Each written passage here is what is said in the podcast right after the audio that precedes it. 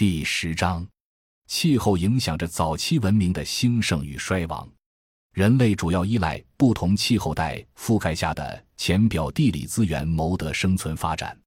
地球浅表层是一个非常复杂的巨系统，由岩石圈、水圈、大气圈和生物圈等共同组成。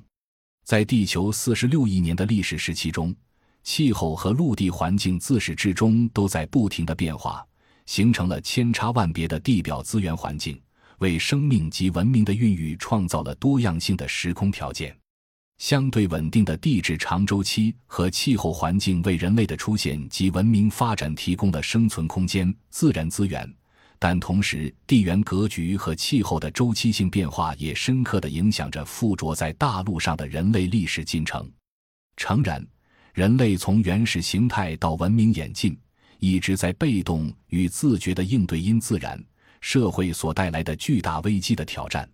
在现代化阶段，全球安全和治理面临的主要问题是工业化、全球化和金融化等资本主义内生性矛盾；而漫长的前现代阶段，则主要受宏观气候条件下不同资源禀赋所孕育的多元文明碰撞的影响。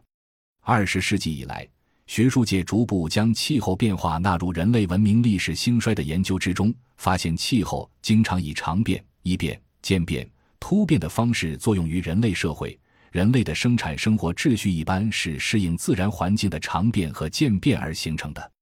而其突变和异变往往会打破这样的秩序，给人类社会带来灾难，亦或导致文明的衰落乃至毁灭。但同时也会激发出人类应对这种全球性气候环境变化的智慧创造，促进人类生产方式、经济形态及组织形态的转变。早期社会形态和演变历史的千差万别，根本上可归结于不同气候带覆盖下农业文明演化的差异。在各种各样特定的自然环境中，人类结成村社组织，形成社会制度。人类早期思想也在这一特定生存基础之上萌芽。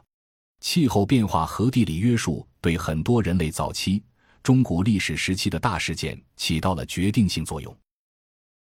感谢您的收听，本集已经播讲完毕。喜欢请订阅专辑，关注主播主页，更多精彩内容等着你。